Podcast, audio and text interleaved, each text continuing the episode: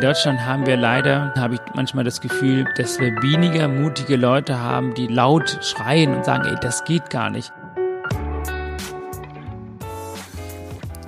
Moin, hallo und willkommen zum Fearless Culture Podcast, in dem es um all das geht, worüber wir viel nachdenken, was uns nachts nicht schlafen lässt, worüber wir aber viel zu wenig sprechen, weil wir uns davor fürchten. Hier nicht, hier sprechen wir über das, wovor wir uns alle fürchten und wovor du und ich und wahrscheinlich wir alle Angst haben, damit wir uns genau davon befreien können. Im Podcast untersuchen wir, wie du eine Kultur erschaffst, in der es jeder und jedem Spaß macht zu wachsen, sich einzubringen, in der Kreativität, Neugierde und Innovation erwünscht sind und gefördert werden und so Ziele erreicht und Leistung garantiert werden. Wir schauen uns an, was funktioniert, untersuchen aber genauso furchtlos die Schattenseiten, die nämlich genau diese erfolgsrelevanten Prozesse verhindern und finden dann praxisorientierte Lösungswege. Im Podcast unterhalte ich mich mit Menschen, die sich bereits auf den Weg gemacht haben, die furchtlos hinschauen, die genauer hinhören, die entweder die richtigen Fragen stellen oder sogar schon Antworten gefunden haben. Heute mit Dr. Umes Varan Aruna Giri Nathan.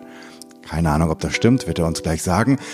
Für die meisten ist er der Einfachheit halber Dr. Ummes oder schlicht Ummes. Und ähm, um ihn vorzustellen, müsste ich jetzt ganz lang anfangen. Ummes ist einer dieser Menschen, aber das werdet ihr dann nachher schon hören. Er ist mit zwölf Jahren aus Sri Lanka über einige Wirrungen und Wege nach Hamburg gekommen. Heute ist er Herzchirurg. Ähm, er ist in Mümmelmannsberg aufgewachsen. Wer Hamburger ist, weiß, das ist jetzt nicht so unbedingt Hamburgs Vorzeige, Stadtteil. Ähm, er hat bereits mehrere Bücher geschrieben. Ein Buch erscheint jetzt quasi gerade und über all das und seine Furchtlosigkeit wollen wir heute sprechen. Aber erstmal sage ich, Umes, tausend Dank, dass du dir die Zeit genommen hast, hier bist. Ähm, stell dich doch einmal ganz kurz selber vor. moin, moin, hallo, grüß dich. Ja, ich bin der Umes, äh, geboren auf Sri Lanka und aufgewachsen mit äh, fünf Geschwistern, Mama, Papa, Großeltern, Großfamilie, das Bild einer Familie, die man so kennt, die ich als Kind mhm. kannte, dann neu entdeckt habe in Deutschland, existiert dieses Familienbild nicht mehr. Und ähm, wegen dem Bürgerkrieg auf Sri Lanka hat meine Mutter nach dem Tod meiner Schwester die Entscheidung getroffen, alle Kinder aus dem Ausland äh, ins Ausland zu bringen und zu retten zu wollen. Und äh, ich war der Älteste mhm. und ich äh, konnte ja nicht mehr zur Schule gehen, über einem Jahr nicht mehr und habe Obst und Gemüse verkauft am Straßenrand und dann stand sie und fragte, würdest du nach Deutschland gehen? Und äh, ich so, äh, kann ich denn dort zur Schule gehen? und so äh, hat sie die Entscheidung getroffen, einen Schlapper finanziert, der mich dann ähm, zu meinem Onkel, also der Bruder von meiner Mutter, lebte bereits in Hamburg und ähm, von Singapur, Dubai, Togo, Ghana, Nigeria über Spanien dann nach Frankfurt gebracht. Und so bin ich in Deutschland angekommen mit 13 Jahren acht Monate Odyssee hinter sich gebracht wow. und viel gelernt. da gibt es ein Buch drüber, oder? Genau, ähm, allein auf der Flucht, äh, wie ein tamilischer Junge nach Deutschland kam. Das habe ich als Student geschrieben, mein Studium in Lübeck und ähm, ja, und das ist, das Buch war für mich deshalb persönlich deshalb wichtig, weil ich auch diesen, ja, manche nennen das Trauma oder ich sag mal Erlebnisse verarbeitet habe dass ich das nochmal Revue passieren lassen und äh, nochmal mich selbst gefragt habe, wie hast du das gemacht? Und, ähm, und das hat mir wirklich geholfen. Und ähm, das ist ein sehr schönes Buch geworden, um einfach auch für Menschen in Deutschland, in Europa äh, zu erklären, warum Menschen deren Heimat verlassen und irgendwo hinkommen oder hier ankommen. Mhm. Und ja, und so bin ich jetzt ähm, in Deutschland und arbeite als Herzchirurg im Klinikum Links der Weser in Bremen und wohne in meiner Heimat Hamburg. Du arbeitest in Bremen und ähm, lebst in Hamburg. Genau, also ich habe ja ähm, in Lübeck studiert und ich mhm. wollte Hamburg nie verlassen. Und ich habe damals meinen Studienplatz in Lübeck bekommen und ich wollte wieder zurück. Ich kam auch wieder zurück und habe in Eppendorf gearbeitet, siebeneinhalb Jahre. Und leider hat mit meiner Ausbildung nicht funktioniert, so dass ich dann äh, vorübergehend nach Franken, genau genommen unter Franken, wir Hamburger würden sagen im Arsch der Heide. Ich kannte Franken überhaupt nicht und es war mir sehr fremd und sehr dunkel, aber inzwischen Doch, es gehört zu unserer Heimat dazu und es ist wunderbar dort, äh, schöne Natur, tolle Menschen. Und da habe ich meinen Facharzt gemacht äh, zum Herzchirurgen, aber auch die äh, Zusatzbezeichnung Notarzt. Mhm. Wollte ich gerne gemacht haben, habe aber keine Zeit zum Fahren, aber wenn äh, Bedarf da ist, bin ich äh, immer erreichbar. Und ähm, dann bin ich kurz mal an der Charité vorbei, weil ich wollte Richtung Norden, das ist halt mein, mein Zuhause. Und, äh, und dann kam ein tolles Angebot in Bremen und Bremen ist ja noch nah an Hamburg wie Berlin. Also habe ich doch die Entscheidung getroffen. Das ist die beste Entscheidung, die ich bisher getroffen habe. Ich bin glücklich, aber ich möchte Hamburg als Wohnort gar keinen Fall verlassen. Und äh, es ist ja auch nur eine Stunde Fahrt. Und ähm, ich bin heute in Hamburg. Sag mal, ähm, ich fange ja den Podcast gerne mit der Frage an, eine Fearless Culture, also eine Kultur oder ein Klima, ein Raum ohne Furcht. Kennst du das oder hast du eine Fantasie davon? Ich glaube, man braucht keine, ja, ich persönlich nicht. Ich würde das so interpretieren, das sind ja Einflüsse, die man von außen wahrnimmt. Wenn man dann unterschiedliche Kultur oder unterschiedliche, ob das jetzt, äh, man könnte zum Beispiel äh, alles, was man nicht gewöhnt ist, ist irgendwas anderes, ja, mhm. könnte einen Angst machen, mhm. ja. Der Mensch ist ein Gewöhnheitstier. Mhm. Ja, das heißt, ähm, ich umgebe mich mit Menschen, weiße Menschen und plötzlich bin ich mitten in Afrika und alle sind schwarz. Hm. Habe ich jetzt Angst? Und das ist die Frage. Aber wenn ich immer der bin, der ich bin, und dann brauche ich keine Angst zu haben. Das ist so meine Interpretation. Das heißt, ich lasse mich nicht von meiner Umgebung beeinflussen, auch nicht in dem Ort, wo ich lebe. Jetzt mit weißen Menschen um mich herum. Das heißt, ich, ich nehme sie wahr, zur Kenntnis, aber ich bin immer derselbe. Das heißt, ich gehe durch die Mitte. Und das würde ich in Afrika genauso machen. Und die Farben, die Kulturen, äh, die Wärme, ob das kalt oder heiß ist, die Schärfe, ja, die sollen nicht mich persönlich beeinflussen auf meinem Weg, auf meinem Verhalten. Und das kann man lernen. Wie? Das kann man dadurch lernen, dass man einfach in die Vergangenheit schaut. Zum Beispiel bei mir selbst. So war ich nicht als Kind. Warum? Weil ich kannte das gar nicht. Ich bin nämlich auf Sri Lanka geboren. Mhm. Ich kannte Tamil, das ist meine Muttersprache. Ich bin Hindu. Ich bin zum Tempel gegangen. Ich habe mal einmal eine Kirche besucht, aber ich kannte kaum Christen. Mhm. Eine Moschee habe ich nie besucht. Mhm. Ja, eine buddhistische Tempel auch nicht im Norden im Krieg. Mhm. Und weiße Menschen waren für mich fremde Menschen. Mhm. Gewiss die Sprachen. Mhm. Und ich bin geflogen durch den Bürgerkrieg mhm. über mehrere Länder. Mhm. Ich habe Menschen unterschiedliche Kulturen und Farben und auch Verhaltensmuster erlebt mit zwölf Jahren. Das ist in Singapur, das ist in Dubai, das war in Togo, Ghana, Benin, Nigeria, in Spanien war ich nur im Flughafen, aber in Deutschland, selbst in Deutschland habe ich dann viele verschiedene Menschen begegnet. Und eins habe ich festgestellt. Wenn ich immer der, der ich bin, der selbst ist, habe ich nie Angst. Ich habe, ich weiß es nicht, wie ich das sagen soll. Wenn ich dann zum Beispiel vor mir ein Professor mhm. in meiner Fachrichtung, der Herzchirurgie, begegne mhm. und ich mich ihm gegenüber anders verhalte, mhm. aus welchen Gründen auch immer, mhm und Minute später an die Reinigungsfrau dieser Klinik begegne mhm. und ihr gegenüber anders verhalte, dann habe ich irgendwie Angst oder dann habe ich, verhalte ich mich, ich passe mich an die, an die Umwelt, an, an die Person. Ja, genau. Dann fehle ich mich selbst. Ich verhalte mich, egal ob der Professor ist oder Reinigungsfrau ist, ob dunkel oder schwarz ist, ich selbst. Das ist schwierig zu verstehen. Ich nee, weiß. ich finde das, ich, ich finde das in der Theorie ganz einfach. Aber in der Praxis kostet viel Kraft. Genau. Und ich frage mich gerade, brauche ich, brauche ich deine Reise, um das in die Praxis umsetzen zu können? Das ist eine gute Frage. Ich weiß wirklich nicht, wie ich heute bin, wenn ich wirklich auf Sri Lanka gewesen bin. Das mhm. weiß ich nicht. Das kann ich leider nicht beantworten. Ich habe mich manchmal wirklich gefragt, wenn ich mit meinen Freunden unterhalten habe, warum ich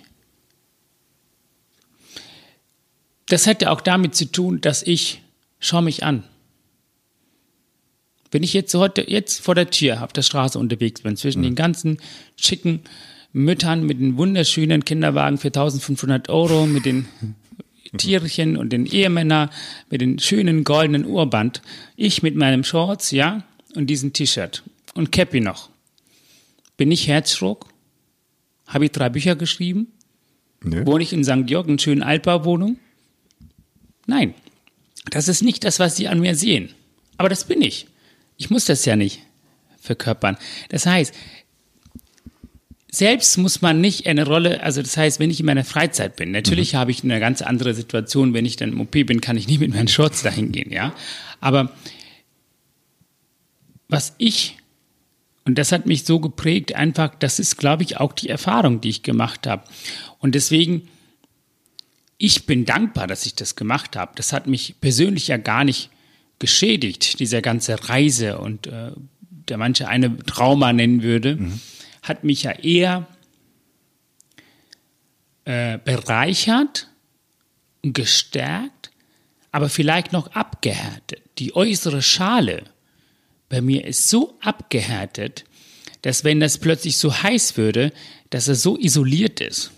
Ja, dass ich dann irgendwie, wie, wie, ich weiß nicht, wie, wie ich das bildlich darstellen soll. Also, dass ich ähm, ja, ja, ich glaube daran, dass die Reise und diese ganze Erfahrung auf, auf dem Weg nach Europa mich geprägt haben. Und ich glaube, dass es sehr, sehr, sehr schwierig ist für jemanden, der so einen Weg nicht gemacht hat, ähm, das zu verstehen, was ich sage. Das könnte sein. Ja, weil du, also du hast gerade gesagt, sozusagen, es hat dich abgehärtet, die äußere Schale ist hart.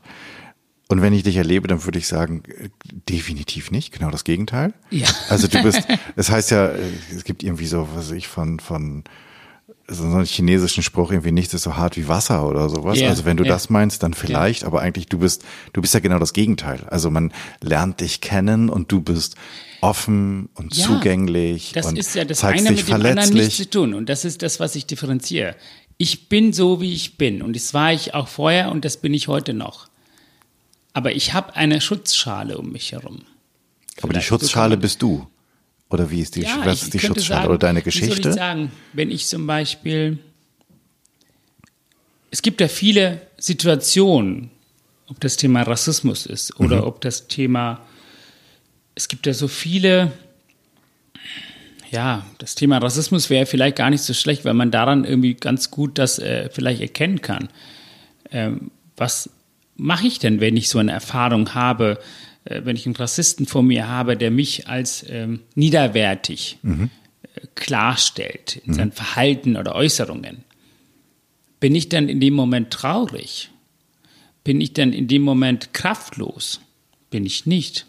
Weder traurig noch kraftlos? Ich bin immer noch freundlich und sogar manchmal sehr freundlich. Und ohne freundlich als Waffe zu sein? Einfach nur freundlich, weil freundlich? Das ist die Waffe.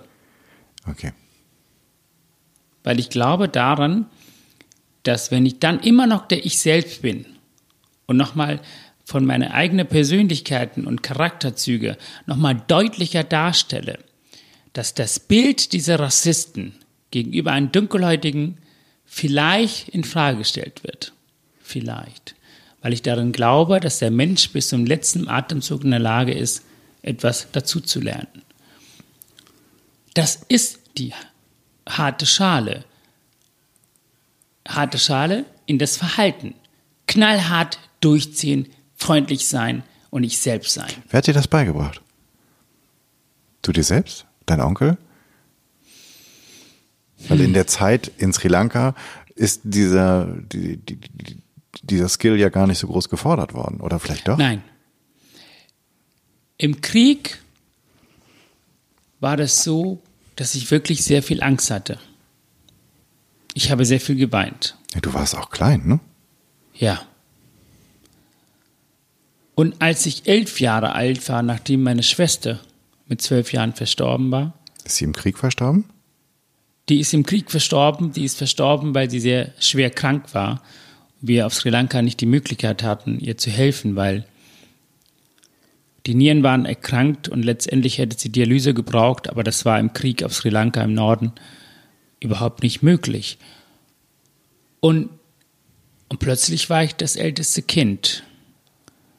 Und mit elf Jahren habe ich subjektiv empfunden, Verantwortung zu übernehmen. Und als ich dann am Straßenrand stand und Brennstoff und Obst und Gemüse verkauft habe, fühlte ich mich erwachsen. Ich fühlte mich deshalb erwachsen, weil ich jeden Abend so viel Geld nach Hause gebracht habe, dass es für die ganze Familie ausgereicht hat. Mhm. Und das ist ja eine Aufgabe des, des, des Vaters. Und ich konnte meinen Vater dahingegen sehr unterstützen und helfen.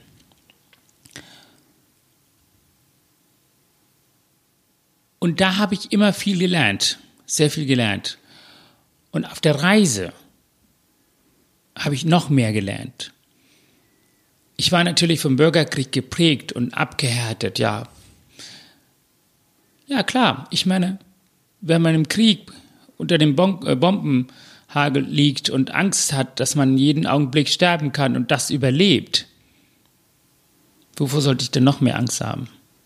Mhm von Rassisten, der mich beleidigt, dass ich Neger bin? Oder irgendjemand, was wegen Homosexualität hat, mich als Schwuchtel bezeichnet und vielleicht sogar mich anspuckt? Nein, davor habe ich keine Angst. Ist auch schon passiert. Und als ich in Afrika war, hat meine Mutter zu mir gesagt, bevor ich geflogen bin, ich sollte keine Angst haben.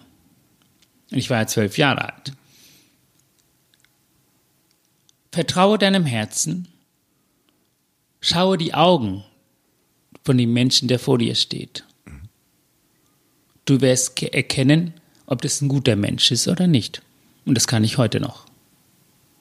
Deine Mutter ist eine ziemlich kluge Frau, oder? Sehr kluge Frau.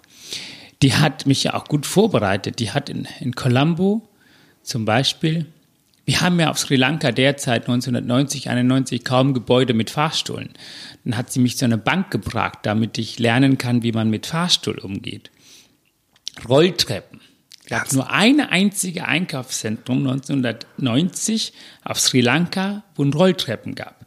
Und sie ist da hingegangen, um mir zu zeigen, sie selbst wusste das nicht mal. Sie hat geschaut, wie die anderen Leute machen, hat gesagt, so musst du das machen. Komm, wir gehen gemeinsam hoch. Damit ich, wenn ich im Flughafen irgendwo unterwegs bin, und sie war zu dem Zeitpunkt nie geflogen, ja, dann hat sie mir gezeigt, wie ich auf diesen Rolltreppe einsteige und rauskomme. Wenn ich darüber nachdenke, ich empfinde Stolz. Absolut. Und ähm, ich habe sehr viel von meiner Mutter auch gelernt. Das merke ich heute noch, was sie für eine Beobachtung hat. Sie, sie, sie sitzt da und beobachtet und beschreibt diese Menschen. Das ist wunderbar. Und ähm, ich habe sehr viel von ihr, vielleicht nicht alles, aber sehr viel. Mhm. Und das merke ich auch. Sie hat eine enorme soziale Intelligenz, was ich selten in Deutschland erlebt habe. Und ich bin so stolz auf sie, dass sie mir das weitergegeben hat. Es ist echt berührend, wenn du äh, von deiner Mutter erzählst. Ja, es ist eine starke Persönlichkeit. Ja. Und äh, ähm, die hat so viel, so viel aufge also geopfert, sage ich mal, ihr Leben, ihr eigenes Leben. Sie, sie lebt jetzt alleine auf Sri Lanka und alle Kinder im Ausland, ja. Weil es war ja wichtig, dass die Kinder ein schönes Leben haben. Und, und allein, dass ihr Dasein hat mir auch so viel, ich meine, ich habe ja auch Schwäche in meinem Leben erlebt, so Punkte, wo ich zwei, dreimal verzweifelt war Mhm. Das gab in den letzten 42 Jahren schon, wo ich überfordert war. Und jedes Mal war das meine Mutter, die mir geholfen hat. Allein meine Gedanken an mhm. ihr und ihre Taten haben mich aus der Krise sofort rausgeholt und gesagt, jetzt, mach weiter. und ähm, ja, und ich weiß nicht, Angst, Respekt habe ich schon vor manchen Sachen, das ja. Nee, ich finde, wenn man, also ich habe ein, ich habe ein bisschen gelesen. So. Ich habe ein paar Artikel mir angeguckt, ja. ich habe ein paar Videos von dir gesehen. Und ich finde das, was ich so super fasziniert, also das, was man so, so lehrbuchmäßig, ne? also wenn sich, wenn sich jemand jemanden ausdenken würde, der einfach sagt, okay, ich ruhe in mir selbst und ich mache die Dinge und egal, ob ich scheitere oder nicht, ich lerne ganz einfach, ich gehe weiter. Das, das sind die, also das, das ist so eine Fantasievorstellung und du tust das. Ja, ja. also du, du, du kommst nach Mümmelmannsberg, du bist sozusagen der Streber, das geht aber irgendwie glatt. Du willst Medizin studieren, du, was weiß ich, verdienst dir das Geld da, dazu. Und egal, ob du dann, was weiß ich, ob der, der Professor hier in Hamburg dir das ermöglicht, dein Fahrrad zu machen oder nicht, du machst einfach irgendwie weiter. Du läufst mal gegen die Wand und das ist irgendwie so nochmal, ja, okay, dann bin ich. Ich habe bei meinem Vorstellungsgespräch habe ich äh, gesagt, ich möchte Herzdruck werden. Die Frage ist, ob Sie mich ausbilden oder nicht. Und ich würde mich freuen, wenn Sie mich ausbilden. Und er hat mich nicht ausgebildet. Und ich habe ja mein Ziel nicht aus den Augen verloren. Ich meine, das ist ja das wesentlich Wichtige im Leben. Und dass man seine Ziele nicht verliert. Natürlich ist man im Alltag abgelenkt. Der Alltag lenkt einen ab. Mhm. Und das ist wiederum das Wesentliche und Passende zu dem, was ich heute Anfang des Gesprächs gesagt habe. Egal, wo ich bin, wer vor mir steht, links und rechts, welche Situation. Solange ich meine Ziele nicht aus den Augen verliere, schaffe ich das. Und ich werde es schaffen. Und ich kann auch nicht situationabhängig, hätte ich doch in Hamburg damals nach siebeneinhalb Jahren hier in der Uniklinik sagen können, Umes, das ist vielleicht zu viel für dich, ein Herzdruck zu werden, als ehemalige Flüchtling. Geh doch mal, mach doch mal ein anderes Fachrichtung hätte ich machen können. Und viele mhm. machen das. Nein. Egal wie die Situation ist, egal wer vor mir steht und was zu mir sagt, ich habe meine Ziele nicht aus den Augen verloren. Und das empfehle ich jedem. Was ist für dich Scheitern? Weil auf dem Weg, also ich, ich frage dich ja. deshalb, weil ja. ich hoffe, dass, dass ähm, du auch du uns ein weiteres Lehrstückchen schenkst. Ähm, weil viele, für viele ist, okay, ich habe ein Ziel und ich gehe drauf zu und es klappt nicht. Okay, einmal klappt nicht, alles klar. Dann ein zweites Mal klappt nicht. Und irgendwann hören die auf. Und was ist für dich, wie, wie definierst du für dich sozusagen das nicht, das erst einmal nicht erreichen des Zieles? Jedes Scheitern ist ein Neuanfang. Das ist so logisch. Ich meine, schau doch mal, ich habe bisher meine Beziehung gehabt. Beispiel. Mhm. Ja?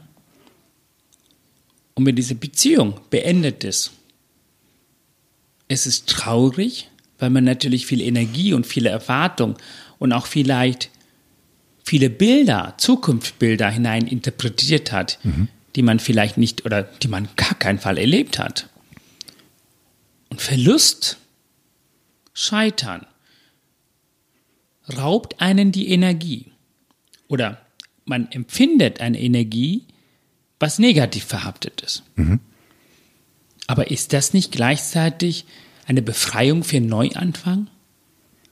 Vielleicht ist der Nächste, die man begegnet, morgen, übermorgen oder ein Jahr später, der passende Partner, mit dem du die Bilder, die du in der Beziehung, in der Ex-Beziehung hattest, tatsächlich noch erleben kannst in deiner Lebzeit. Und das ist ein Neuanfang.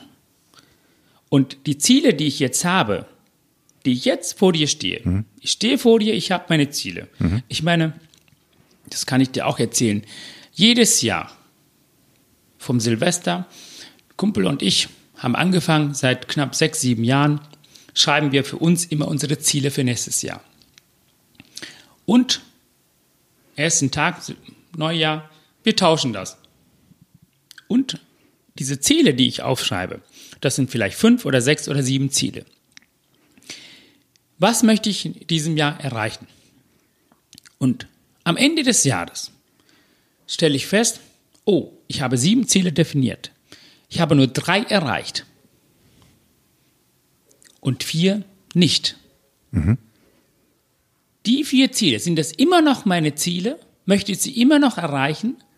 Warum habe ich nicht erreicht? Wie ist die Priorität? Hat es immer noch eine Bedeutung? Schreibe ich für nächstes Jahr auf. Oder ich lösche sie einfach.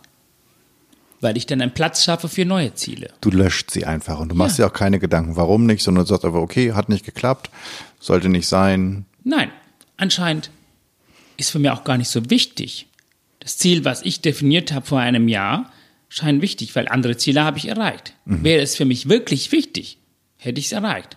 Und wäre es wirklich wichtig und ich habe es noch nicht erreicht und will sie immer noch nicht haben, dann verliere ich doch gar nicht diesen Ziel, sondern den packe ich für nächstes Jahr weiter mhm. und habe sie immer noch als Ziel. Ja, klar. Und so gesehen gibt es ja eigentlich kein Scheitern, wenn man ganz ehrlich ist. Weil es ist ja nur ein Gewinn und Platzschaffung für neue Ziele. Genauso wie ein Partner, die man verliert, eine Beziehung, die man als Scheitern in dem Moment als Scheitern einsieht, könnte man vielleicht so interpretieren, eigentlich ist es kein Scheitern. Du hast nur einen Platz geschaffen für einen Neuanfang. Hängt das damit zusammen, dass wir hier in Nordeuropa oder vielleicht in diesem, in diesem Wohlstandsdeutschland zu sehr an den Dingen hängen? Dass wir sie zu schlecht loslassen können? Ich glaube, das hat mit dem Menschen allgemein zu tun. Der Mensch an sich ist ein Gewöhnheitstier. Mhm.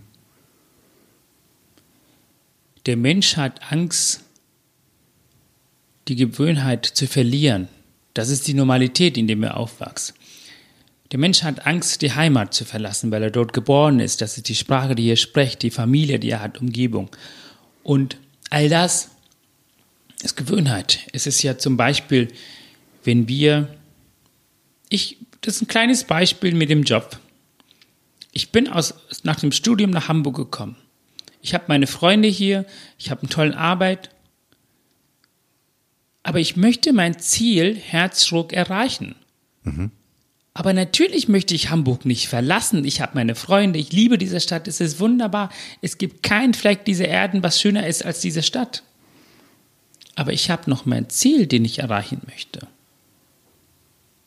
Also muss ich all das erstmal vorübergehend zur Seite schieben, aber ich habe es ja nicht verloren. Ich bin dann wieder da und ich habe mein Ziel trotzdem erreicht. Das heißt, es fällt doch der Mensch erstmal schwierig. Man überlegt sich, ach, Umes, ist dir dann dein Ziel, Herzstroke zu werden, wichtiger als Hamburg zu verlassen? Manche würden sagen, nee, mir ist Hamburg wichtig, dann mache ich lieber keine Herzchirurgie, ich mache Anästhesie weiter oder ich mache dann Allgemeinchirurgie und bleib dann in Hamburg, weil dafür gibt es ja andere Kliniken, wo man hingehen kann. Mhm. Ja, solche Menschen gibt es auch. Die haben andere Prioritäten. Genau. Und meine Priorität war, ich möchte meine Heimatstadt Hamburg nicht verlieren, aber dennoch möchte ich mein Ziel erreichen. Also gehe ich vorübergehen. Und das sage ich auch, wer im Leben erfolgreich sein will, muss mobil sein darf sich nicht an Gewohnheiten festharren. Ja, ich verliere nicht. Ich habe doch Hamburg nie verloren. Das werde ich auch morgen auch nicht verlieren. Ich habe sie. Nee, du bist nach Unterfranken gegangen und hast ziemlich viel gewonnen. Unter anderem hast du dort ähm, einen syrischen Flüchtlingsjungen irgendwie aufgenommen. Aufgenommen, oder, ja. Klar, aufgenommen und wieder Erfahrung, wieder mich nochmal in den Situationen gebracht. Wie ist es, ein Fremder zu sein in einem fremden Land? Ja. Auch darüber gibt es übrigens ein Buch. ja, Der fremde Deutsche. Ja. Das ist mein zweites Buch, sehr erfolgreich gewesen. Ich habe, äh, das sind 70, 140 Lesungen bundesweit gemacht und ist auch in Bayern als Schullektor empfohlen worden für Jahrgang 9 und 10 äh, von der Kulturministerium. Und das, äh, da war ich sehr stolz als Hamburger, dass es in Bayern äh, die Empfehlung ausgesprochen wurde. Und ähm, da geht es um das Thema Integration mhm. und das Ankommen. Was hast du da gelernt?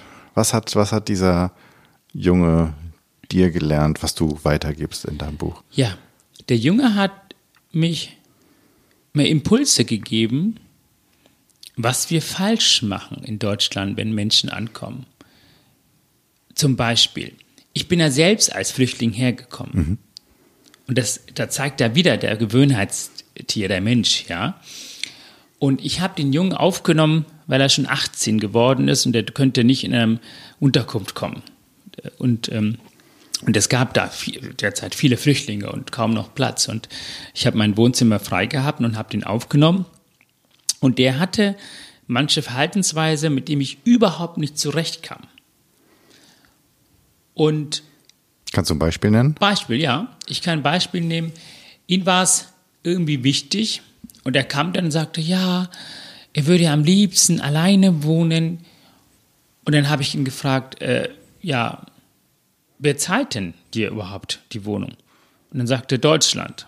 Ich so, wer ist denn Deutschland? Doch Deutschland zahlt. Ich so, wer ist denn Deutschland? Ich so, das bin ich auch. Ich bin auch ein Teil Deutschland. Ich gehe arbeiten und zahle Steuer, so wie jeder andere. Die Menschen hier, die zahlen deine Wohnung. Wir sind Deutschland. Das heißt, er wusste gar nicht mal, wie das Ganze funktioniert.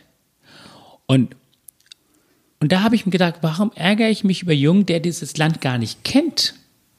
Zweite Beispiel. Im Bad, kleines Beispiel, ja. Ich mag nicht, wenn man im Stehen pinkelt und drumherum irgendwie wie so, eine, wie so ein Club hinterlässt. Das hasse ich wie Pest und habe ich mich tierisch geärgert. Und dann habe ich den Jungen auch geschimpft und dann fragt er mich oder sagt er, Umes, du hast mir das nie gesagt. Du hast mir das, das nie gesagt. Ich mag das zu Hause anders. Stimmt. Und da habe ich mich selbst erwischt. Das heißt, ich habe den Jungen bei mir reingelassen und von Anfang an erwartet, dass er sich so verhält, wie ich so mir das vorstelle. Ich habe die Regeln dieser Wohngemeinschaft ihn gar nicht unterrichtet. Wie kann ich von ihm etwas erwarten, was er nicht kennt?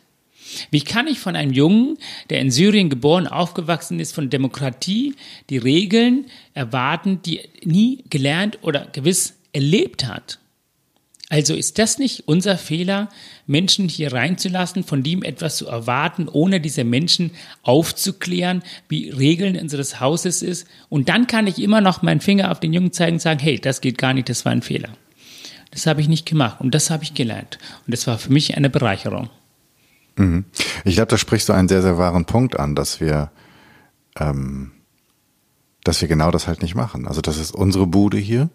Ja. Und wir vergessen, den Leuten zu erzählen, was, was die Hausordnung in unserer Bude ist. Genau, und das Vielleicht ist unser auch, Fehler. weil wir manchmal gar nicht so gern in Kontakt gehen mit in Tüdelchen den ja, Fremden. Ja, und eins dürfen wir nicht vergessen. Wir sehen die Menschen, die zu uns kommen, als Fremde. Aber auch diese Menschen nehmen uns als Fremde wahr. Wenn wir Vorurteile haben gegen diese Menschen, haben diese Menschen auch, weil das sind ja auch Menschen, auch Vorurteile uns gegenüber. Ja? Und diese Vorurteile entstehen ja, je weniger Dialog wir miteinander haben. Mhm. Deswegen ist enorm wichtig, dass wir miteinander sprechen. Und dafür ist der Grund, der, der Basis ist ja die deutsche Sprache. Ja, das ist ja A und O. Zum Glück haben wir in unserem Land viele Regeln geschafft. Wenn man sich mal schaut, was in den letzten 20 Jahren passiert ist, enorm super. Mhm. Ich bin stolz darauf, dass wir wirklich die deutsche Sprache fördern. Auch die Menschen, die zu uns kommen. Aber wir müssen noch klarer werden. Wir müssen noch selbstbewusster und stärker an die Sache rangehen und nicht nur die Sprache dieses Landes, sondern auch die Regeln dieses Landes, die Verfassung und die Grundwerte dieses Landes muss jedem klar sein. Und da sind wir immer noch sehr lahmarschig. Das muss ich sagen, das ist noch. Warum? Weil, weil es so wichtig ist. Weil ich bin doch in diesem Land angekommen, ich bin in diesem Land aufgenommen, weil wir so eine Verfassung haben, weil wir so eine Grundwerte haben. Ist es nicht meine Pflicht, dies zu bewahren und zu fördern? Ja, ist es. Und das kommt leider zu wenig oder ich, gar nicht. Ich, ich bin so froh, dass du das sagst, weil mein, mein Eindruck ist, dass wir genau diese Forderung ganz häufig, warum auch immer, nicht aussprechen und ehrlich gesagt nur dem rechten Rand überlassen. Das sind ja, das ganz häufig die einzigen, die, die theoretisch genau deine Worte sagen, wo man sagt, naja, ich mag ihnen nicht zustimmen, weil ich mag denen nicht zustimmen, aber in dem Punkt haben sie recht. Ja, das ist eigentlich, also weil viele haben Angst, ich verstehe das gar nicht. Ich habe keine Angst. Ich bin deutscher Staatsbürger. Ich bin Deutscher und ich äh, habe mindestens genauso viele Pflichten wie Rechten, wie jeder andere, der hier geboren ist. Und ich erwarte das. Mhm. Und äh, ich fühle mich auch selbst schuldig, einen Jungen in meiner Wohnung aufzunehmen, ohne diesen Jungen die Regeln beigebracht zu haben. Und das habe ich auch getan. Und es war ein Fehler von mir. Auch wir als Deutsche und Deutschland haben wir das auch getan, als wir viele Flüchtlinge reingelassen haben, ohne diese Menschen diese Regeln beizubringen. Aber es ist nie zu spät. Und es ist nie zu spät das zu ändern. Und du engagierst dich ja in der Politik. Das ja, nicht so aktiv wie viele andere. Ich habe kaum noch Zeit, aber ich äh, mache viel Beitrag zum Thema Integration, weil ich möchte und ich finde das enorm wichtig, dass jeder Mensch, jeder, der zu uns kommt, sich als Fremder fühlt, in 20 Jahren nicht mehr fremd fühlt, so wie ich. Ich fühlte mich damals fremd, als mhm. ich ankam, und heute bin ich überhaupt nicht fremd. Es ist mein eigenes Land, mein Zuhause.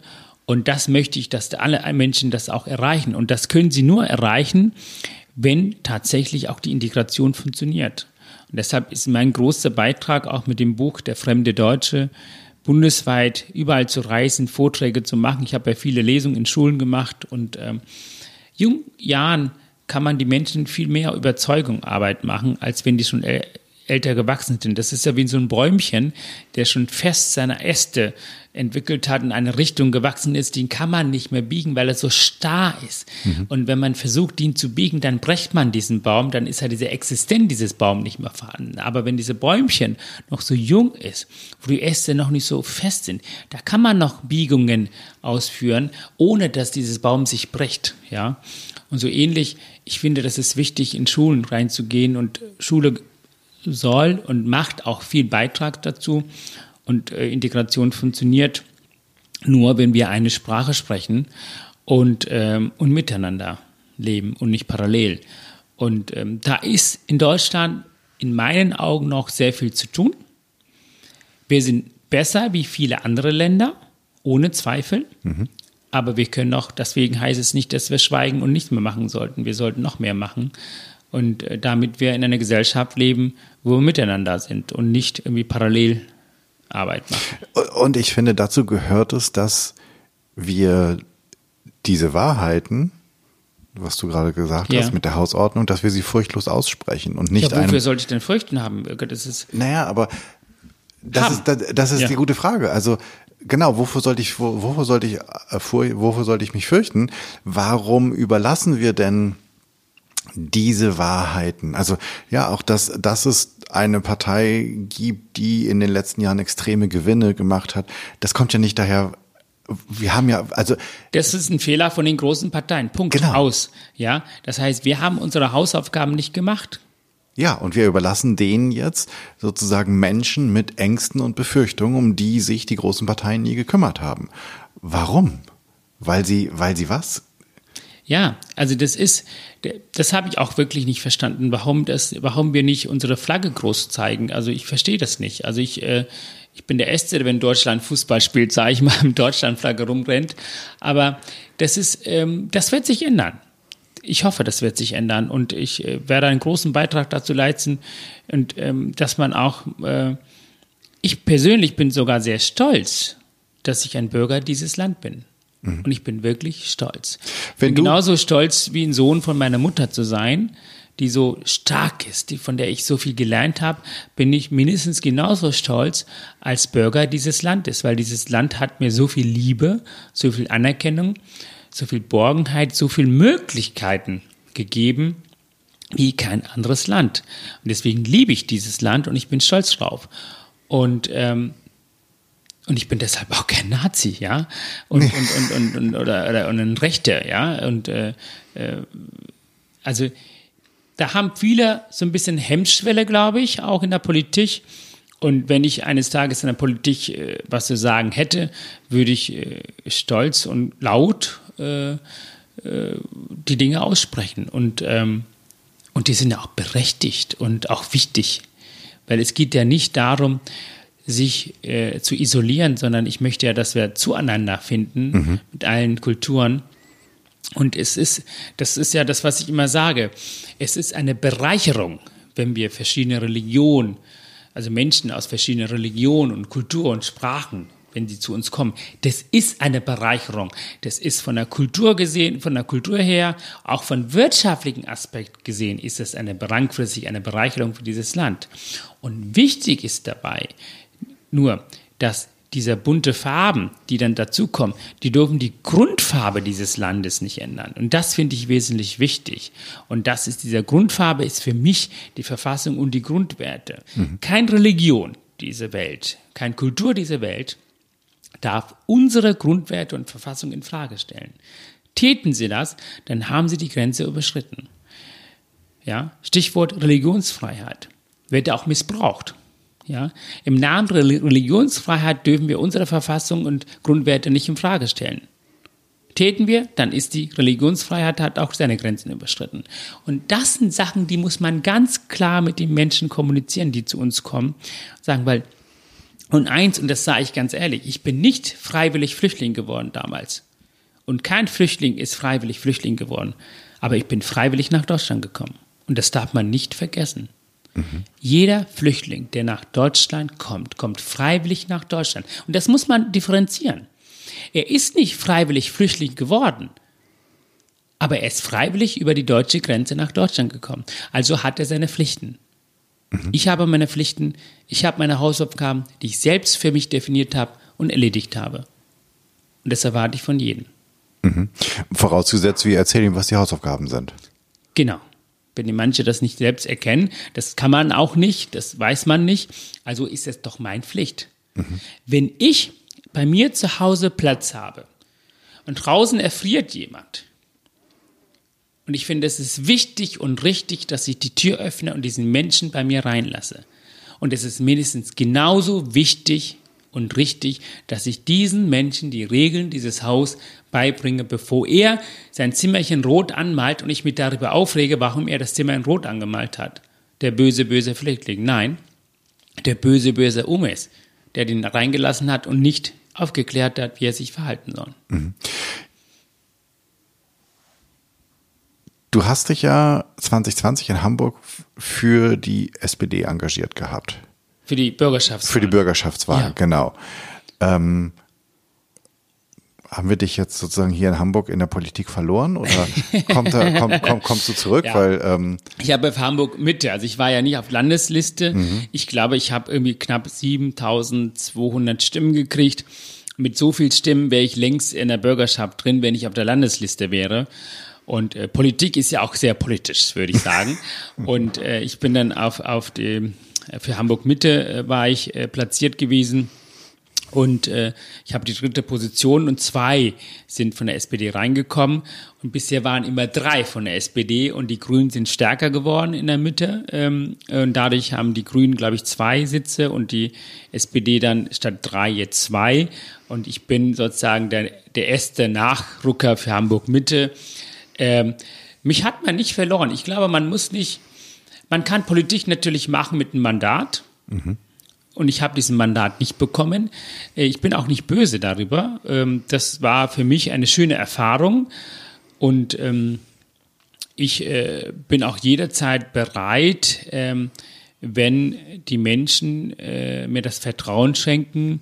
Und Mandat bedeutet ja auch eine Aufgabe, also eine, eine, eine, eine ja, ein, ein Vertrauen, ein, äh, die Menschen, die sagen, hey, ich möchte, dass du uns vertritt und eine Stimme gibt. Und ich kann mir gut vorstellen, dass viele Menschen aus Hamburg mir das Vertrauen schenken werden, wenn ich dann, äh, sage ich mal, auf der Landesliste wäre. Und ähm, aber ich habe auch, äh, ich bin auch nicht abgeneigt, Bundesebene äh, langfristig was zu machen. Ich habe meine persönlichen Ziele, Herzschlag zu werden, das bin ich und ich bin sehr glücklich in, in Bremen und in Bremen sieht das so aus, dass ich jetzt aktuell Funktionsoberarzt bin. Ich könnte dort Oberarzt werden in zwei bis drei Jahren. Und ich schreibe meine Bücher jetzt nebenbei. Das ist politisch. Alle, alles, was ich schreibe, ist sehr politisch. Und ich meine, ich habe mich mit dem Thema Flüchtlinge und Flucht und Bürgerkrieg auseinandergesetzt, genauso wie mit dem Thema Integration jetzt und Rassismus. Mhm. Das war ja das Schwerpunktthema äh, des Buches Der fremde Deutsche. Und jetzt äh, kommt äh, das Buch äh, Der verlorene Patient. Äh, genau. Und äh, das ist sehr, sehr politisch und das ist für uns sehr wichtig, den enormen Einfluss der Wirtschaft in der Gesundheitssystem äh, ähm, und ähm, auch die, ja, wir haben eine sehr, sehr starke Gesundheitssystem, eine sehr bereichernde, sehr starke Infrastruktur, aber auch da gibt es äh, lockere Schrauben, die man festdrehen sollte, damit wir langfristig auch stark bleiben können. Und das ist wesentlich wichtig. Und die habe ich dann herausgefiltert und verarbeitet zu einem Buch, äh, kommt bei Rowold raus am 13. Oktober. Und ähm, ja, ich habe mich gestern gefreut, dass der Spiegel äh, zugesagt hat. Die werden das Buch ankündigen ähm, online. Also ich, ja, Ich, das ist Politik. Das ist magst, meine du, magst du uns Arbeit. so ein, ähm, eine Essenz mitgeben? Du hast es eben so angedeutet, von wegen starke Wirtschaft im Gesundheitssystem. Nein, also es geht um, also ich habe jetzt, der Untertitel, der heißt das Geschäft mit, äh, wie, das, wie das Geschäft mit Gesundheit äh, uns krank macht. Ähm, es geht halt nicht um das böse, böse Wirtschaft, ganz im Gegenteil. Also ich, ähm, es ist kein Buch, der sagt, dass, äh, dass wir dann Angst empfinden. Ich würde sagen, das ist ein Buch, äh, welches sachlich, emotional dem Leser durch unser Gesundheitssystem führt. Am Ende des Buches diejenigen, der das gelesen hat, einen Impuls gibt, einen Beitrag leisten zu wollen für unser Gesundheitssystem. Das bedeutet, auch ein Patient kann eine Leistung geben. Man hat ja immer, habe ich das Gefühl, die Vorstellung in Deutschland, ich bin krank, ich gehe ins Krankenhaus, die müssen sich um alles kümmern. Mhm. Und ich sage das ja immer, der Patient ist wie beim Rudern. Da steht da vorne einer, der sagt hier, Kommando, welche Richtung? Ja? Und jeder andere ist ja nur ein Teil. Das heißt, das ist ein Arzt, ein Physiotherapeut, Reinigungsfrau, Krankenschwester, ja, oder äh, Krankenhausträger oder was auch immer. Die arbeiten alle für den Patienten. Das sollte auch so sein. Mhm. Ich will den Patienten wieder im Mittelpunkt rücken. Das ist mein, mein, meine Intention dieses Buches. Und er hat auch die Verantwortung für seine Gesundheit, weil er das Kommando haben sollte. Und viele Patienten geben dieses ab. Du bist Arzt, du musst behandeln. Und dann verliert man sich. Und das merke ich auch gerade, dass auch ein Patient, und man muss doch nicht krank sein, um dann einen Beitrag zu leisten. Man sollte, bevor man krank wird, schon einen Beitrag leisten unser, für die Gesundheit. Und das ist ja das, was ich auch sagen will. Warum sollen wir denn krank werden? Wir, sind, wir sollen jetzt schon dahingegen verhalten, dass wir in den Schulen auch Unterricht, Gesundheits, Unterricht, das heißt, mhm. wie man gesund sich verhält, gesunde, gesunde Ernährung. Wenn wir jetzt anfangen, schaffen wir in 20, 30 Jahren die Frequenz der Erkrankung runterzukriegen. Das ist ein großer Beitrag mhm. zum Gesundheitssystem. Das heißt, das Bewusstsein in die Bevölkerung zu, äh, zu bringen. Das heißt, wenn wir das in der Schule, Beispiel in jeder Schule, einmal in der Woche einen Unterricht zu machen, Kurs Gesundheit, ja, das wäre doch zum Beispiel schön, weil Gibt es etwas, was wichtiger als die gesund, äh, gesund zu sein oder Gesundheit? Ich weiß es nicht. Erkennen die, die gesund sind, nicht, wenn sie krank sind. Genau, und deswegen will ich einfach, dass sie nochmal darüber Impuls nachdenken. Du musst doch nicht krank werden, um sich damit auseinandersetzen, vorher schon. Weil ich finde schon, dass wenn du dann krank bist, dass das Ganze ja unglaublich komplex ist. Ja. So, mhm. und dann gehst du zu irgendjemandem, der erzählt dir was, und dann denkst du, mh, alles klar. Und vielleicht schickt er dich sogar selber ein Stückchen weiter, dann, und dann erzählt er dir ein bisschen was anderes und denkst ja, Entschuldigung, ich habe jetzt nicht Jahre studiert, also yeah. einer von euch beiden, ihr müsst euch jetzt mal ausmehren, wer yeah. von euch beiden recht hat. Yeah. Und du bist, ist mein Gefühl, ohne dass ich jetzt nee. aktuell ja.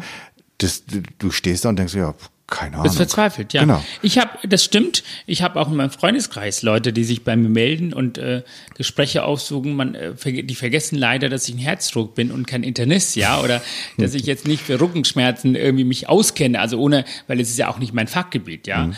Und aber die Erwartung ist natürlich den entsprechend. Aber als Fachmann ist schon meine Pflicht und das sehe ich auch als, als Mediziner, äh, maximal Wissen, mit gutem Wissen und Gewissen aufzuklären, den, den Patienten, weil er dann, das ist genauso wie wenn ich ein Autoproblem habe, gehe zum Mechaniker, ich erwarte das einfach, aber ich bringt das Auto auch regelmäßig zum Checkup, damit ich nicht irgendwie in, in, vier Jahren in einer Situation bin, wo schon drei, vier Schrauben locker sind, ja. Mhm.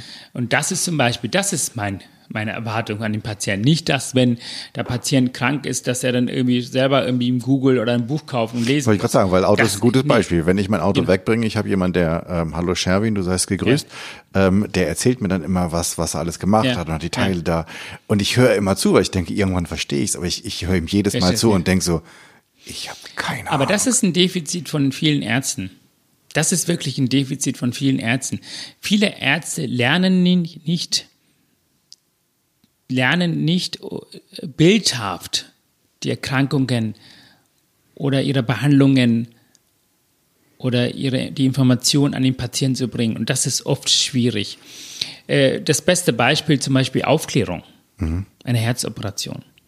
Stell mal vor, du brauchst irgendwie eine Herzoperation, gehst du dahin und du bist mitten aus dem Leben gerissen und kommst dahin, was du für eine Angst hast mhm. davor. Und, und Angst ist ja nicht gerade förderlich. Nee, überhaupt nicht. Und weil du einfach gar nicht weißt. Du bist plötzlich in einem dunklen Raum, du kannst dich gar nicht mehr bewegen. Da ist, du weißt nicht, ob du links oder rechts dich bewegen kannst, ob du da reinfällst oder was da, ob da ein Messer ist, ob da irgendwas gefährliches Tier da an der Ecke hockt. Nichts weißt du. Die Aufgabe des Arztes, die Licht in diesem dunklen Raum, dir ein Licht zu geben. Und das ist die Aufgabe des Arztes. Das heißt, wenn ich eine Aufklärung mache, muss ich dir schon Hinweis geben, was hier alles in diesem Raum existiert, was kann alles passieren und was nicht und wie sicher das ist. Dann Sie, kann ich sind immer wir noch schon wieder dabei, die Hausregeln zu erklären, oder? So in ja, der Art? Ja, das ist ja auch so. Ich meine, und das kostet Zeit. Das heißt, es ist individuell. Das heißt, du bist Patient X, du hast mehr Angst, du hast wenig äh, Ahnung von dem, also braucht man auch die entsprechende Zeit, um mit dir so viel Information zu geben, dass du genügend Lichtempfinden hast, subjektiv, oh, ich kann mich hier alleine in diesem Raum bewegen, ich habe jetzt weniger Angst. Ja, in der vertrauten Umgebung, und das ist wieder der Gewöhnheitstier, der Mensch, hast du weniger Angst. Okay, das weiß ich, das habe ich schon gemacht, ist jetzt nicht schlimm. Ja, Blut abnehmen, Hilfe zum ersten Mal. Wenn schon mal ein, zweimal Blut abgenommen wird, ach, das ist ja nicht schlimm, hier, nehmen wir es ab. Ja, so ähnlich kann man das vorstellen, ja, so bildhaft, mhm. ja. Und, und also diese Zeit, und diese Zeit hat man nicht im Krankenhaus nicht. Und das ist das Tragische. Das heißt, wir haben zu, und das ist das, was ich meine. wenn man tatsächlich mal fragt, wie viel Zeit verbringt überhaupt ein Arzt mit dem Patienten, statt mit Dokumentation und alles Mögliche. Und das ist einfach zu wenig in meinen Augen. Und das ist, was die Menschen brauchen. Weil ich in dem Moment nur diesen Fall irgendwie im Kopf habe, ich muss das irgendwie abhandeln. Aber es sich um einen Menschen geht und das verliert man oft. Aber das ist, ich, ich finde, das ist so ein, so ein klassisches Beispiel dafür. Wir haben in den letzten Jahren oder Jahrzehnten waren wir bemüht darum, um Effizienzsteigerung noch und nöcher. Also alles Dieses, wurde leaner, effizienter. Ja, effizient aber mehr ist ein Zeit, Wort aus dem Wirtschaft. Aber mehr Zeit ist da nie bei genau. rumgekommen. Genau. Und das ist der Punkt. Ich habe mich mit einem Geschäftsführer eines Krankenhauses, einem großen Privatunternehmen unterhalten über die Aufnahme eines Patienten. Mhm. Und dann sagte er, ja, da braucht man nicht so viel Zeit. Man kann ja vorher schon Formulare, alles im Computer fertig machen, wo man ankreuzen muss. Dann ist doch die Sache erledigt. Das sagt ein wirtschaftsstudierter Geschäftsführer eines großen Krankenhauses. Dann habe ich ihn gefragt, schön, aber würdest du, wenn du am Herzen jetzt morgen eine OP stattfinden soll, du gehst dahin, da ist ein Arzt, der die Fragen stellt, du beantwortest, hast du dann so viel Vertrauen, dass du dich von diesen Menschen am Herzen operieren lässt? Äh, ja, genau. Äh, das Vertrauen ist nicht gewährleistet, wenn du die Fragen beantwortest. Die Arzt, der Arzt-Patient-Beziehung ist so individuell, so unterschiedlich. Der eine braucht mehr und der eine weniger. Das Gespräch, ja, das kostet Zeit. Das ist nicht, man kann nicht in der Wirtschaft wie bei VW-Werk sagen, VW Golf XY braucht so viel Zeit und dann ist durch den Band durch, dann ist die Arbeit erledigt. Nein, der Mensch ist ein Individuum. Das verlieren, das, das, das verlieren wir in unserem Gesundheitssystem, dass wir den Menschen als Individuum äh, sehen. Und vor mhm. allem die Menschen als Ganze zu sehen. Ja, der Herzstock sollte nicht nur das Herz therapieren, sondern den Menschen auch behandeln. Also wir behandeln immer noch die Menschen. Das ist ja auch ein Thema, was ich in dem Buch behandle. Wir haben äh, Internist, also Nephrologen, Pulmonologen, Dermatologen. Jeder sagt, mein Organ ist das Größte und das Beste und das Wichtigste. Aber alle vergessen, statt den Organ zu behandeln, den Menschen zu behandeln. Und das ist auch eine interessante Entwicklung, die wir haben. Und das ist auch ein Thema, den ich da äh, verarbeite, aber auch Zweiklassenmedizin. Schau mal, ich bin privat versichert. Mhm. Ich bin privat versichert. Und es ist pervers, dass ich mit 42, wenn ich einen Jahres Jahrescheck haben will, binnen zwei Wochen einen Termin bekommen kann. Und jemand, der 60 ist, der seit vier Wochen äh, tatsächliche Beschwerdesymptomatik hat, der einen Check braucht, sechs Wochen warten muss. Das ist No-Go. Und das geschieht. Das erlebe ich. Ich kann doch nicht bei einer 80-Jährigen im Wartezimmer sitzen, ja, die schon eineinhalb Stunden wartet auf dem Hausarzt und ich Privatversicherte vorbeigehe und weil ich irgendwie keine Zeit habe, sage ich, ja, ich muss jetzt irgendwie gleich, ja, die kommen gleich dran und dann werde ich behandelt und die 80-Jährige sitzt da. Ist das nicht für mich schmerzhaft, das zu sehen? Das will ich nicht. Und das ist es. Und das erlebe ich als Mediziner und das erlebe ich als Privatversicherter, wie ich bevorzugt, bevorzugt behandelt werde im Vergleich zu jemand, der wirklich dringlicher notwendiger hat als ich. Und das ist auch ein Thema. Thema Frauen, Männer in der Chirurgie. Gleichberechtigung in Deutschland. Wer das schreibt, der lügt. Die Wahrheit kann man in meinem Buch lesen. Okay. Es ist kein Buch von mir, das wäre auch falsch, das so zu sagen. Ich würde sagen, das ist ein Buch von vielen Menschen, weil ich habe ja viele Interviews geführt, viele Gespräche geführt. Das ist ein gemeinsames, ich habe mit meiner Co-Autorin Doris geschrieben, aber da sind viele Stimmen von meinen Kollegen drin. Mitarbeitern von der Pflege und über. Weil das ist, das ist, ähm, es, es gibt Studien in den USA, wo man ähm, Checklisten eingeführt hat im OP. Hm. Kennst du wahrscheinlich. Ja. Ähm, und wo sich dann natürlich auch die operierenden Ärzte und gerade die, die etwas höher dekoriert waren, total gewehrt haben. Man aber festgestellt hat, wenn man das, wenn man die gezwungen hat, die Checklisten zu machen, dass die äh, OP-Fehler extrem zurückgegangen sind. Also dass das Thema Hierarchie, äh, Machtverhältnisse gerade im in der Ärzteschaft, gerade im, im Krankenhaus ein riesengroßes ist. Ja. Ähm, ohne jetzt sozusagen das Buch auszuplaudern, ist das in Deutschland auch so? In Deutschland ist eine sehr, sehr hierarchisch, mhm. leider. Mhm. Sehr, sehr hierarchisch. Also das ist, äh, kann man in dem Buch einiges davon mitbekommen, mhm. äh, ohne dass, dass man einen bestimmten Klinik da irgendwie anspricht. Das ist wirklich sehr so neutral geschrieben, äh, weil äh, die Erfahrungen, die dort berichtet sind, nicht, nicht, nicht nur Erfahrungen von mir, sind auch Erfahrungen von Kollegen, die ich äh, bekommen habe. Weil das muss man ja irgendwie zusammenpacken. Und deswegen bedanke ich mich auch an allen Leuten, die mit mir darüber gesprochen haben. Und, ähm, Bleiben die anonym oder sind die auch so mutig wie du, dass sie ihren Namen nennen? Nee, es sind leider, leider, wir haben nicht so viele mutige Leute. Das ist das Problem.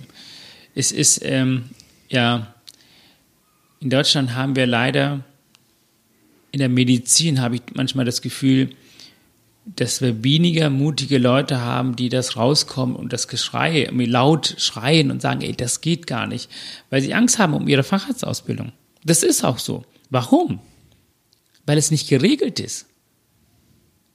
Weil es ist nicht geregelt. Kein Chef dieser Klinik oder in Deutschland muss einen zum Facharzt ausbilden. Die Ärztekammer kontrolliert das gar nicht. Ich habe elf Jahre gebraucht für den Facharzt Herzchirurgie. Das ist nicht pervers. Ich habe elf Jahre gebraucht, um Facharzt Herzchirurgie zu machen. Auf dem Papier steht sechs Jahre. Und ich bin nicht dumm und ich bin wirklich sehr, sehr fleißig, ja. Ich habe eine Freundin, die nach zehneinhalb Jahren, nach fünf verschiedenen Kliniken aufgegeben hat, weil sie nicht weitergekommen ist, weil sie allein der Grund, die Frau, die kann doch die Station machen, die kann doch die Ambulanz machen, die kann doch die Intensivstation machen. Es ist nicht geregelt. Wir haben keine Facharztausbildungsverträge. Und das muss man langfristig hier einführen. Und das ist auch ein Thema, was ich habe. In England hat man, in den USA hat man, in Deutschland nicht. Und das sind die Machtverhältnisse. Mhm. Wie soll ich dann, wenn ich noch nicht Facharzt bin, rausgehen in der Öffentlichkeit Kritik ausüben? Dann kann ich in Deutschland meine Ausbildung vergessen. Ich kann meinen Mund aufmachen, ich bin schon Facharzt. Und, und, und, und die, die oben sind, da ist es dann eine, eine Krähe hakt der anderen nicht das Auge aus, oder? Weil theoretisch könnten ja die, die Fachärzte sind, so wie du, dann einfach sagen, alles klar, ich erzähle darüber. Ich sag, was bei uns nicht naja, stimmt. Naja, es geht ja noch weiter. Man möchte Oberarzt werden. okay. Man möchte ja weiterkommen. Man möchte auch mal eine andere Klinik wechseln. Vielleicht. Auf jeden Fall dürfen wir uns freuen, dass wir jemanden wie dich haben, der so furchtlos ist. Ähm, Respekt habe ich vor vielen Sachen. Ja, das macht ja nichts. Aber genau, aber also ich finde Respekt ist auch gut. Und es gibt ja auch, also man sagt immer so schön, dass kein Gefühl ist per se schlecht. Also auch Furcht und Angst sind nicht schlecht und sie gibt es funktional und Ja. dysfunktional. Also, dass du nicht von der Brücke, dass du nicht über die Köbrandbrücke läufst und denkst, Ja. ach, ich kann mal runterspringen. Nee, das ist schon ganz gut so. Klar, das ist auch So. gut so. Klar, Ja. das habe ich. So. Aber im, im, im im Leben, im Alltag, ähm, ich habe immer meinen Mund aufgemacht. Und das ist ja auch das, manche würden das sagen, das ist das Negative bei mir. Deswegen ist ja mein Weg vielleicht manchmal so kompliziert. Hätte ich immer geschwiegen und immer zugestimmt. Hättest du keine elf Jahre längst- gebraucht? Hm? Hättest du keine elf Jahre gebraucht, meinst du? Glaube ich nicht. Aber ich wollte, und es war mir immer wichtig, das war gestern wichtig, heute Morgen mindestens genauso wichtig, ich wollte ich selbst sein. Ich möchte immer, und ich meine, ich bin in Deutschland und nicht auf Sri Lanka, wo ich meine Meinung nicht frei äußern kann. Und ich bin freiwillig hergekommen. Und ich möchte in diesem Land auch immer meine Meinung sagen dürfen. Okay, ich könnte, also ich könnte jetzt wahrscheinlich so lange weitermachen, bis wir uns ein Stück Kuchen holen. ähm, aber ich glaube, es wird echt Zeit, dass wir mit den drei Ja. abschließenden Fragen beginnen. Sei denn, du hast irgendwas, wo du sagst, da müssen wir noch ganz dringend drüber ich reden. könnte über viele Sachen schnacken, aber ich glaube, das ist gut so. Okay, fangen wir, ähm, also das war ein total geiles Schlusswort. Und ich wünsche ganz vielen, dass sie auf die Reise gehen und nach dieser, nach dieser Sicherheit suchen, von der du, von der du sprichst, in sich, um furchtlos nach außen sein zu können. Ähm, und trotzdem, wenn ich das jetzt gehört habe und okay, das Buch wird verlinkt, die anderen Bücher kommen auch in die Shownotes, ähm, und ich würde irgendwie denken, wow, ich muss mit dem Umis mal sprechen. Ich muss den irgendwie mal anpingen. Wie, wie mache ich das? Bist du auf irgendeinem sozialen Ich bin Netzwerk? im Instagram, Ja. Mhm. einfach Dr. Umes, Dr.umes. Okay, kommt Ähm, auch in die Shownotes. Ähm, Facebook bin ich auch zu Mhm. finden unter Dr. Umes, Nachname Arunagiri-Nathan. Da gibt es eine, eine private, da kann ich ja leider nur 5000 Freunde, das ist voll. Aber es gibt die, man kann mich abonnieren. Mhm. Facebook und Instagram, da bin ich sehr aktiv. Und da kriegt man auch mit, mit den Büchern und jetzt nach dem Allein auf der Flucht und der fremde Deutsche, jetzt der verlorene Patient. Ich habe neue Ideen für neue Projekte, kommen in den nächsten zwei, drei Jahre. Und die Zeit habe ich, oder die nehme ich mir einfach. ist ja eine Frage der Organisation. Jeder Mensch hat nur 24 Ja, Stunden. und es hat eine Frage der Prioritäten, nicht wahr? Ja, genau. Das auch. Und ich sage immer, die Frau Merkel schafft das ja auch in 24 Stunden. Warum sollten wir das nicht mal versuchen? Wenn ich eine Bühne bauen würde und ich würde dich einladen zu sprechen vor 100 Menschen, worüber würdest du sprechen wollen? Vor wem? Ich würde gerne die gesamten AfD-Abgeordneten der Bundestag als Zuhörer haben wollen und stünde erzählen, warum ich nach Deutschland gekommen bin und warum ich dieses Land liebe. Also wenn man glaubt, er hat, man hat ein, eine Stunde lang ein gutes Gespräch mit dir geführt, dann haust du nach einer Stunde noch einen drauf, ne? Nein, Wow. das ist, äh, das ist, ähm, das würde ich machen. Hammer. Das wäre auch das Thema, das nächste Buch, den ich schreiben will, aber da muss der Verlag zustimmen. Es geht um Rassismus. Äh, wollte ich gerne da mit dem Thema auseinandersetzen, wie ich damit umgehe im Krankenhaus. Allgemein. Ganz anders als die meisten. Ich bin nie der Opfer. Will ich auch nie sein. Okay. Ähm, wenn du die Freiheit hast und so furchtlos bist, das zu tun, dann dürfte ich mich ja theoretisch auch nicht fürchten, diese Bühne zu bauen und die Leute einzuladen. Huh, herausfordernd. Ähm, hast du einen Tipp außer deine Bücher, was wir lesen sollten? Der kleine Prinz. Echt? Ja, das würde ich lesen, weil es, es erinnert mich immer an Kindheit. Das ist immer, man ist immer glücklich und froh. Das ist schön. Das ist eine schöne Welt. Man hat so freie Träume und man schenkt sich nicht. Es ist so unendlich weit und so schön, Kind zu sein. Sollte jeder immer wieder mal lesen. Und dann zur letzten Frage, wenn du eine Challenge oder wenn du eine Aufgabe hättest für die, die das jetzt hören, das ist Dienstagmorgen, sie haben jetzt eine Woche Zeit, bis der nächste, die nächste Episode kommt. Was sollen sie mal machen? Was sollen sie anders machen? Was sollen sie ausprobieren? Die soll mal eine Stunde spazieren gehen. Die Hamburger würde ich empfehlen, eine Runde um den Alster. Dann sollen sie nach Hause kommen, sich einen Kaffee machen oder einen Tee, hinsetzen, die drei Ziele, die sie im Leben erreichen wollen, niederschreiben. Und mindestens einmal der Woche auf diesem Blatt, den sie geschrieben haben, einen Blick werfen. Ich kann die Menschen versichern, die werden diese Ziele schaffen. Ich wüsste jetzt nicht genau, was ich jetzt noch anfügen sollte. Großartig. Es tausend Dank, dass du dir die Zeit genommen hast für uns hier im Podcast, dass du uns mit all diesen Geschichten beschenkt hast. Vielen, vielen Dank. Dankeschön. Ja, tschüss. tschüss. Das war's. Dank dir fürs Zuhören. Ich hoffe, es hat dir gefallen. Ich habe zu Beginn gesagt, Ummis ist einer von diesen Menschen, die, und du hast es selbst erlebt, dass die Furchtlosigkeit, die Fearlessness und dieses Selbstvertrauen, das aus ihm kommt, ist unglaublich. Die Energie, der Lebensmut und dieser Glaube an die Freiheit und diese Klarheit, die er mit sich bringt, die lassen, finde ich, uns eigentlich keine Wahl, wenn Ummes das alles gemacht hat. Trotz all dem. Wie soll ich, wie sollst du dann nicht neugierig sein und inspiriert sein, darüber nachzudenken, wie du furchtloser sein kannst, wie du eine fearless Culture erschaffen kannst. Ich freue mich über dein Feedback und deine Ideen, was ich noch machen könnte, was ich besser machen könnte.